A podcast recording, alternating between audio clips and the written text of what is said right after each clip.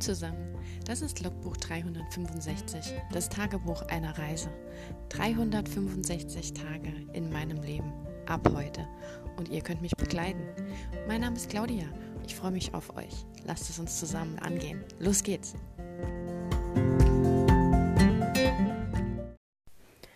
Hallo und willkommen zu einem richtig späten Tag 32 von 365. Haben mittlerweile schon 23.06 Uhr. Ich bin auch erst so vor einer halben Stunde nach Hause gekommen. Habe ja gestern erzählt, dass ich mich nochmal mit einer Freundin treffe. Glaube ich, dass ich das erzählt habe. Auf jeden Fall habe ich das getan. Wir haben uns heute relativ früh getroffen, weil es ja so sommerlich, so heiß ist gerade in Deutschland, dass ich gesagt habe, boah, wenn wir schon in die Stadt gehen, können wir uns bitte relativ früh treffen. ich bin ja ich zerfließe ja äh, in der Sonne wie Eiscreme und das geht gar nicht. War ein richtig schöner Tag mal wieder. Also das ist so ein richtiges Auftanken für mich, auch wenn es heute anstrengend war, wegen der Hitze.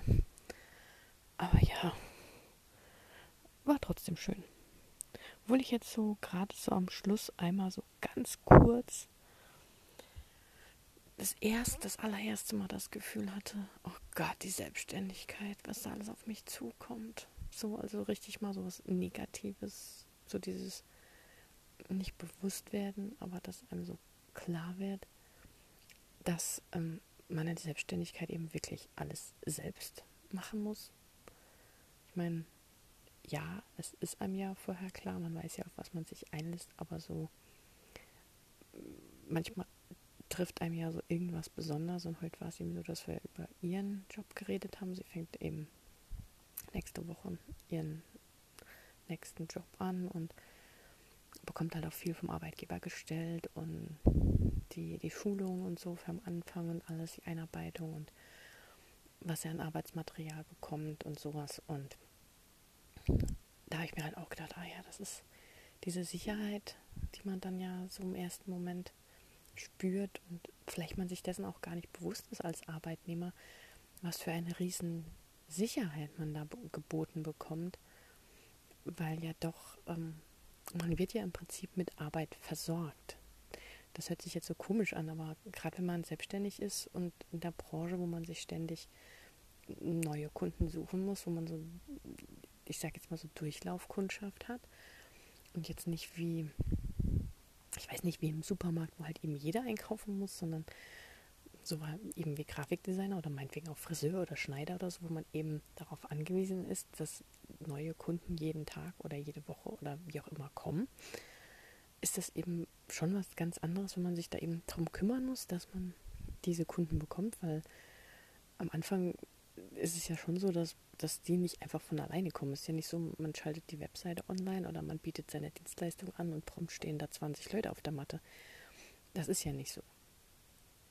Vor allem, weil ähm, man ja gerade so im Online-Business zwar schon auch so die Buschtrommeln schlagen kann, quasi, aber ähm, das jetzt, ich weiß nicht, ob das genauso gut ginge wie zum Beispiel jetzt, wenn man in irgendeinem Dorf oder in irgendeiner Stadt ein neues Geschäft eröffnet, da kann man ja schon Werbung machen vielleicht mit irgendeinem ähm, Eröffnungsangebot locken oder zumindest, dass mal ein paar Leute im Laden auftauchen und ob man darüber Kunden generiert, keine Ahnung. Aber ja, so ein, ein fester Arbeitgeber versorgt einem einfach tagtäglich eben mit Arbeit, die gemacht werden muss. Und dafür wird man ja auch eben bezahlt.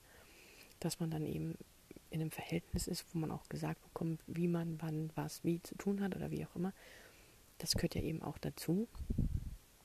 Und das ist mir, glaube ich, heute so, ja, so nicht bewusst geworden, aber da ist mir halt so aufgefallen, wie bequem oder wie angenehm das eben auch sein kann und dass ich mir eben die andere Seite aufgehalst habe. Und ähm, natürlich möchte ich das und ich hoffe natürlich auch, dass ich mit meiner Idee und mit meinem ähm, Können und mit meinen Dienstleistungen auch Kunden begeistern kann. Und eigentlich möchte ich ja auch eher Partnerschaften eingehen, dass man mit dem Kunden zusammenarbeitet und dass man da einfach auch gemeinsam an einem Projekt arbeitet und gemeinsam ein Baby in die Welt setzen kann quasi.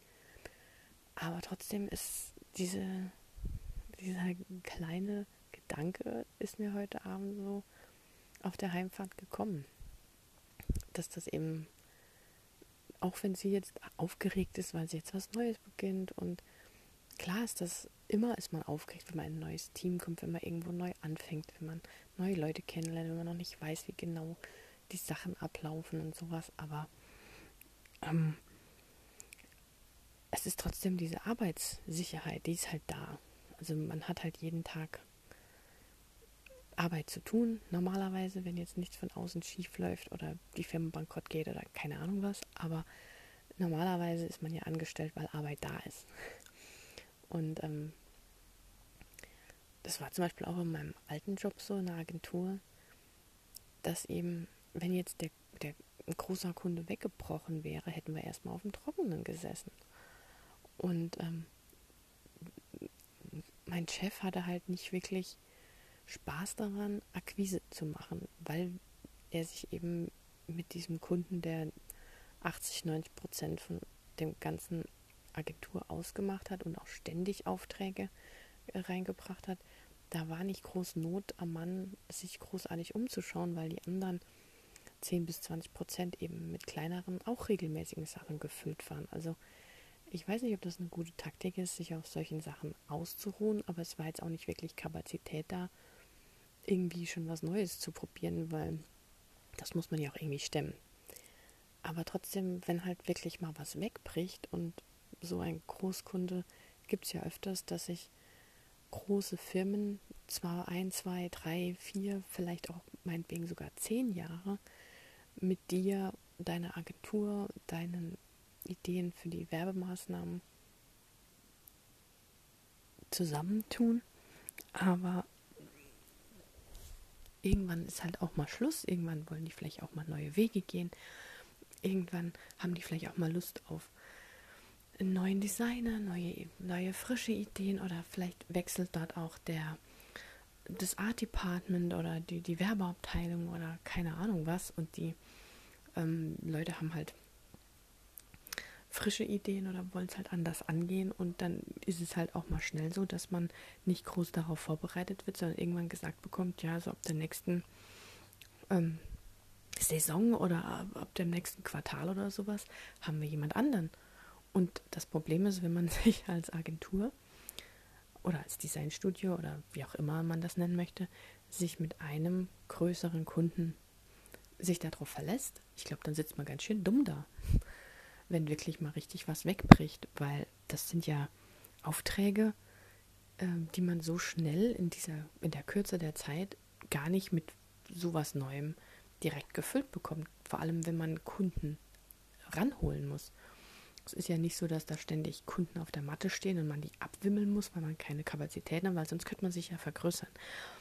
Aber ähm, ja, das ist zumindest auch Dinge, die ich gelernt habe in meinem Berufsleben, in meiner Erfahrung, was ich auch nicht möchte, aber ähm, ich glaube nicht, dass es bei mir dazu kommt, weil ich glaube nicht, dass ich jetzt einen Großkunden betreue. Ich möchte ja mehr mit Startups oder mit Leuten, die am Starten sind, arbeiten und denen quasi helfen, ihr Business zu starten, ihr Design zu starten, ihre Ideen zu starten und in die Welt hinauszugehen.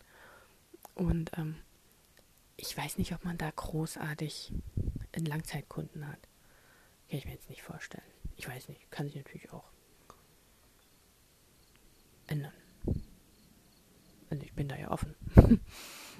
Aber ähm, ja, ich hätte nichts dagegen, kein Problem. Also ich habe auch Lust, langfristig mit jemandem zusammenzuarbeiten, wenn er sagt, okay, gut, wir machen jetzt erstmal ähm, den Markenaufbau und wir schauen uns an, wie das ankommt und dann gucken wir vielleicht einfach mal, ähm, wie so die Werbestrategien laufen oder ob wir vielleicht noch was ändern müssen, ob man vielleicht auch andere Kunden ansprechen möchte oder vielleicht kommt auch ein neues Produkt dazu oder die vergrößern sich. Keine Ahnung, da gibt es ja viele Möglichkeiten, wie sich eine Marke, eine Firma, ein, ein Business, ein Selbstständiger ändern möchte. Manchmal nimmt man vielleicht auch jemand mit ins Boot und dann ist man plötzlich statt einem äh, plötzlich ein Partner, zwei Duo oder ein Trio sogar und dann muss man das vielleicht auch kommunizieren im, im Logo oder ähm, vielleicht auch in der Erweiterung der Angebote und ähm, das muss ja auch gestaltet werden. Also ich weigere mich natürlich nicht gegen längerfristige Zusammenarbeit. Ich habe einfach nur die Vermutung, jetzt so aus dem Blauen heraus, ohne dass ich davon Ahnung hätte, ähm, dass es in meiner Branche oder in meiner Idee jetzt erstmal nur ja einzelne Sachen geben wird. Glaube ich jetzt mal, vermute ich. Ähm, ja. Ja, das war jetzt mal so ein Short Talk, aber es ist, glaube ich, immer so, wenn es so kurz vor knapp ist. Ich muss es ja auch noch hochladen und keine Ahnung, also ich glaube, ich rede jetzt nicht mehr großartig viel, weil ich habe jetzt auch nicht viel gemacht. Auf der Heimfahrt habe ich noch gedacht, ja, hm, vielleicht wäre es ganz spannend, jetzt anderes Thema, Schreibthema, also wer jetzt wegschalten müsste, möchte, weil er sich nur fürs Business interessiert hat, kann das jetzt gerne tun, weil jetzt geht es in den äh, Autorenpart über. Ähm, ich habe nämlich schon oft bei dem Kurzgeschichten-Challenge auf Instagram mit dem Multiverse Montag gesehen, dass da viele so eine fortlaufende Geschichte schreiben und dann eben versuchen mit dem Bild ihre Geschichte weiterzuschreiben, was ich auch sehr spannend finde, weil das ist dann im Prinzip so wie, ähm, wie nennen die sich, diese Bücher, in denen man quasi entscheiden kann, wie die Geschichte weitergeht, so ähnlich wie, äh, ist es nicht Multiplayer, irgendwas, oder auch diese Spiele, die, ähm, die nicht, die kein ähm, Boardgame sind, sondern so diese äh, Würfel- und Vorlesespiele wie Dungeons and Dragons und sowas wo man ähm, noch nicht weiß, wo es hingeht, also man nichts plottet, sondern eben mit diesem Prompt, ich weiß gar nicht, was das auf Deutsch heißt, diesem ähm, Vorschlag? Nein, was ist denn ein Prompt? Ich weiß gar nicht. Aber eben, ähm, man kriegt ja das Bild, man sieht das ja nicht schon vorher, sondern das wird ja immer erst so Freitag, Samstag ausgelost, was für ein Bild es für die nächste Woche gibt. Und ähm, ich glaube, das könnte ganz spannend sein, wenn man eine Geschichte weiterschreibt mit diesem Bild, das dann erscheint. Ich habe dann überlegt, ob ich meine Geschichte vom letzten Mal äh, weiterschreiben soll mit dem mit dem äh, Bogenschützen und dem dem Ich-Erzähler, der da an der Wand gefangen stand und wo es am Schluss so darin ausging, dass er sagt, es ist noch nicht vorüber, aber vielleicht werde ich ja jetzt umgebracht und sowas. Ne? Ob ich das jetzt weiterschreibe, weil das der neue Prompt ist so ein bisschen gruselig. Auf diesem Bild sieht man, äh, ja, das ist sehr monoton gehalten, das Bild, so grau-grün, neblig. Man sieht alte Stromleitungen und ähm, ganz im Fokus, im Vordergrund stehen, es sieht aus wie zwei Kinder, könnten aber auch Jugendliche sein, die sich so an den Händen halten und in so einer nebligen Wiese stehen. Und neben sieht man auch ein einen großen Wald. Hat so ein bisschen Hänsel und Gretel-Vibes. Aus dem Wald, auf, aus den Baumspitzen fliegt so eine Schar Vögel raus. Und ähm, an den Stromleitungen hängen Leute. Die, die sehen wirklich aus wie, wie Gehängte. Zum Teil hängen die aber auch mit an den Füßen runter. Und so ein bisschen in der Ferne sieht man ein Dorf, würde ich sagen. Also mm, je nachdem kann man natürlich dieses Bild sehr gruselig interpretieren. Ähm, manche haben auch schon wirklich gruselige Sachen geschrieben, dass die Kinder da wie so eine Zombie-Horror-Movie das ganze Dorf ausgelöscht haben. Ähm, oder dass es ein, ein, ein, Albtraum von irgendeinem Kind ist. Oder ich habe nicht alle durchgelesen, weil ich für mich halt auch bevor ich selbst schreibe, nicht irgendwie schon in irgendeine Richtung gedanklich drängen lassen. Also lese ich die Geschichten immer erst selber, wenn ich meine veröffentlicht habe. Und ähm, ich hatte jetzt schon angefangen, so ein bisschen was zu sammeln von Sachen, die ich irgendwann mal geschrieben habe. Weil ich habe auch so die Angewohnheit, dass wenn ich irgendwo zum Beispiel Bus fahre oder Bahn fahre oder äh, mir irgendwas einfällt, weil ich vielleicht irgendwas gerochen habe oder gesehen habe oder mich in irgend so ein plötzliche Szenerie überrannt hat im Kopf, dass, mir, dass ich was schreiben möchte, ähm, die jetzt nicht zu einer aktuellen Geschichte gehört, dann schreibe ich die trotzdem auf unter Gemischtes sozusagen. Also Miscellaneous habe ich das immer. Und das ist dann ein Dokument, wo wirklich nur so ganz kurze Szenen drin sind oder sowas. Und ähm, da hat auch diese eine Szene angefangen von meinem Fantasy-Roman, den ich auch, äh, den Schnipsel, den ich gepostet habe. Um, ähm, und da habe ich was verwendet, weil ich da auch so eine, eine Nebelszene geschrieben hatte und einmal so eine Szene, wo ein Dorf am Morgen erwacht und was Gruseliges passiert ist. Ja, vielleicht, vielleicht verwende ich das und tue das zusammensetzen.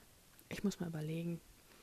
Ich habe ja morgen werde ich dann wahrscheinlich meinen Schreibtag machen, morgen oder am Sonntag. I'm not sure yet. Mal gucken. Ich bin übrigens total so noch im Englischen drin, weil Freundin, mit der ich mich treffe, die ist keine ähm, Native Speaker, kein Native German, also keine Deutsche.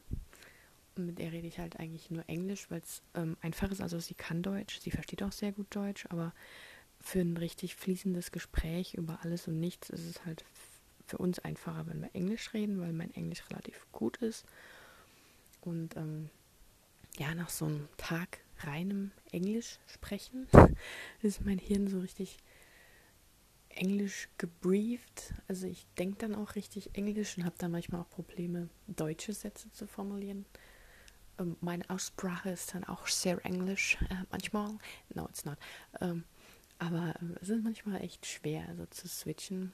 Ich habe dann keine Probleme, relativ schnell einfach ähm, die andere Sprache reinzuhüpfen. That's no problem at all. So I can easily talk like in English right now, so I don't have problems doing that.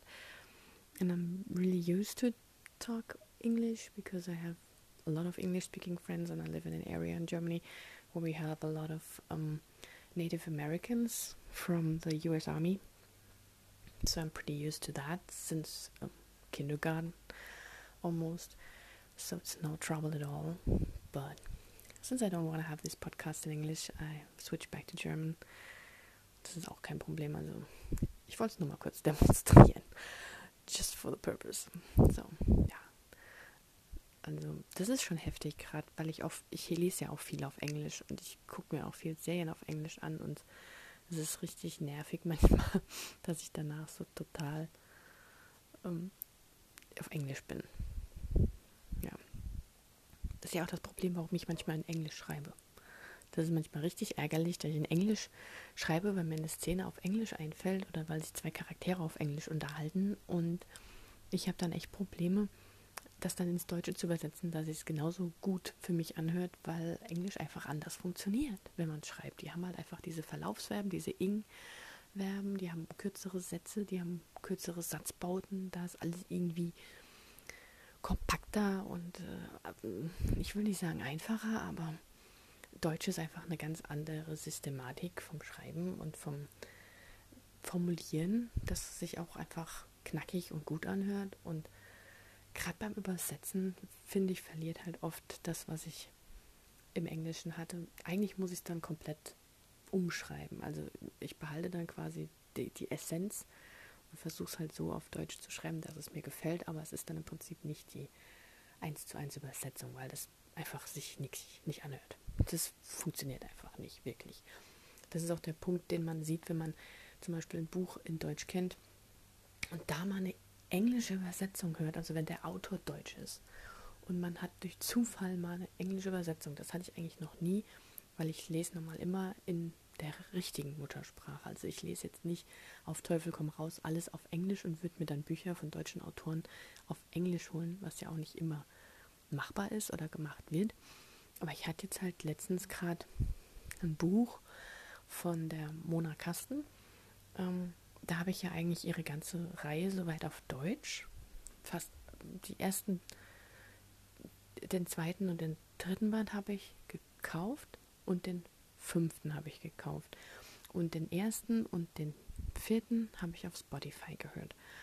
Und auf Spotify ist halt der erste in der deutschen Version nur als gekürzte Lesung, was richtig gut funktioniert. Das fand ich echt erschreckend, als ich nämlich dann die lange Version gehört habe, die es nur auf Englisch gibt. Das ist nämlich jetzt der Punkt daran. Die lange Version ist witzigerweise nur auf Englisch. Und das Buch funktioniert natürlich genauso, aber wenn man wirklich die 1 zu 1 Übersetzung daneben hält, finde ich, ist die Aussage nicht die gleiche manchmal wie im Deutschen. Und das fand ich echt irritierend. Also natürlich, die, die Essenz von der Geschichte ist die gleiche, da kann man ja nichts dran rütteln. Aber manche Sätze sind halt wirklich, ja, halt so geschrieben, wie man es vielleicht in Amerika sagen würde oder was man in Amerika erwarten würde, was da jemand sagt, einfach wegen dem Slang oder der Jugendkultur oder ähm, der Sprachmelodie oder was auch immer.